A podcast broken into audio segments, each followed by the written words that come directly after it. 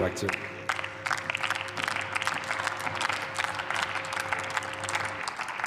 Sehr geehrter Herr Präsident, sehr geehrte Damen und Herren! Ende des letzten Jahres hat der Deutsche Bundestag hier das Gesetz zur Umsetzung der Bestimmungen der Umwandlungsrichtlinie über die Mitbestimmung der Arbeitnehmer bei grenzüberschreitenden Unternehmen, Umwandlungen, Verschmelzungen und Spaltungen beschlossen. Die Hineinumwandlung im, aus dem EU-Ausland nach Deutschland. Mit dem ist uns eine gute Umsetzung der europäischen Vorgaben gelungen. Heute beraten wir das Gesetz zur Umsetzung der Umwandlungsrichtlinie und damit den umgekehrten Fall dass ein Unternehmen deutscher Rechtsform sich in ein Unternehmen ausländischer Rechtsform umwandelt, der Herausumwandlung. Es ist ein legitimes Ziel der EU-Richtlinie, die Ausübung der Niederlassungsfreiheit zu, äh, Niederlassungsfreiheit zu schützen. Gleichzeitig darf dies unter keinen Umständen auf Kosten der Kolleginnen und Kollegen passieren, weshalb ein Unternehmen erschwert wird, eine solche Umwandlung missbräuchlichen Zwecke zu nutzen. In meinem bisherigen Berufsleben, seit meinem 16. Lebensjahr im Einzelhandel, 23 Jahre, habe ich gesehen, wie wichtig die Mitbestimmung ist. Mitbestimmung ist gerade und hilft gerade in schweren Zeiten. Aktuelle Studien zeigen, dass Unternehmen mit starker Mitbestimmung mehr ausbilden, ein höheres Maß an Arbeitsplatzsicherheit bieten, Nachhaltigkeit stärker in täglichen Entscheidungen integrieren und weniger geneigt sind, aggressive Steuerpraktiken zu verfolgen. Die Entscheidungen in dem Unternehmen dürfen nicht ausschließlich vom Willen der Arbeitgeberinnen und Arbeitgeber abhängig sein. Arbeitnehmerinnen und Arbeitnehmer müssen wirksam und mitentscheiden. Die Ideen und ihre Kreativität ist wichtig. Ich habe aber auch leider immer wieder erlebt, wie unternehmerische Mitbestimmung ausgehebelt wird. Die Verhinderung und Behinderung der Gründung und der Arbeit von Betriebsräten seitens der Arbeitgeber bzw. Arbeitgebers ist der bekannte Fall. Ein weiterer üblicher Vermeidungsstrategie ist aber auch die gezielte Verlegung des Unternehmenssitzes in ein anderes EU-Land, um unterschiedliche Gesetze auszunutzen und Mitbestimmung zu vermeiden oder sogar gänzlich zu entziehen. Dieses Vorgehen wollen wir mit diesem Gesetz unterbinden und erst Unternehmen nicht in Versuchung führen. Im Gesetzgebungsverfahren bzw. im parlamentarischen Verfahren haben wir intensiv uns darum bemüht und konnten folgende Änderungen mit einfließen lassen. Erstens klare gesetzliche Anhaltspunkte für die Missbrauchsprüfung. Die Beurteilung, ob Hinweise auf die missbräuchliche Vermeidung von Mitbestimmung bestehen, soll im Rahmen einer Gesamtschau ergehen.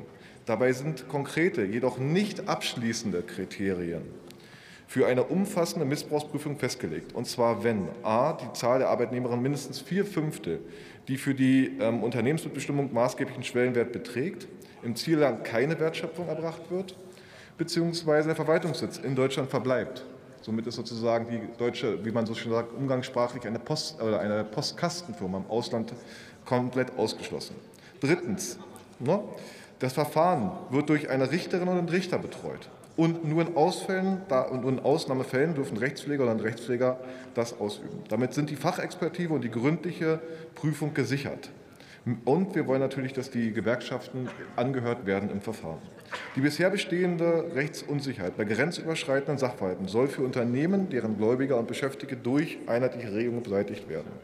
Gerade mit diesem Gesetz setzen wir die EU-Richtlinie um, sondern wir halten auch unser Versprechen aus dem Koalitionsvertrag ein, indem wir uns äh, darauf geeinigt haben, die Umgehung von Mitbestimmungsrechten zu verhindern und Bestandsschutz für bestehenden innerstaatlichen Regelungen zu garantieren. Gleichzeitig setzen wir ein Zeichen.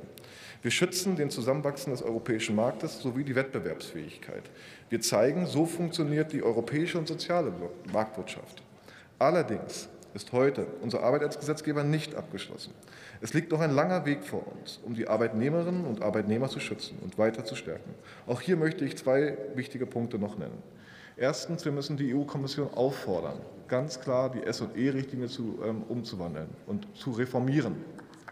Ich habe einen prominenten Fall bei mir in meinem Wahlkreis. Das ist die Tesla-Ansiedlung. Tesla S&E.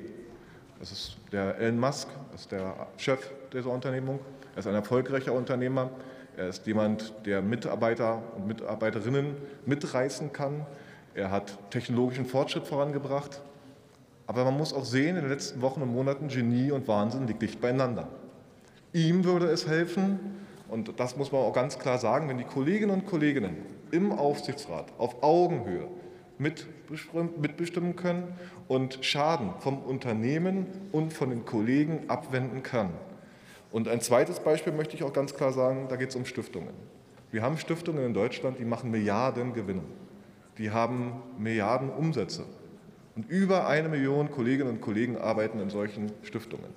Und hier muss es eine Möglichkeit geben, in Stiftungsbeiräten, in Verwaltungsräten, in Aufsichtsraten sozusagen auch mitbestimmen zu können. Sie sehen, Sie sehen, und da möchte ich zum Ende kommen, Ja. äh, dass ähm, mit diesem Gesetz ein Schritt gemacht worden in die richtige Richtung. Und ich würde mich freuen, dass Sie diesem Gesetz heute hier zustimmen können. Danke für die Aufmerksamkeit.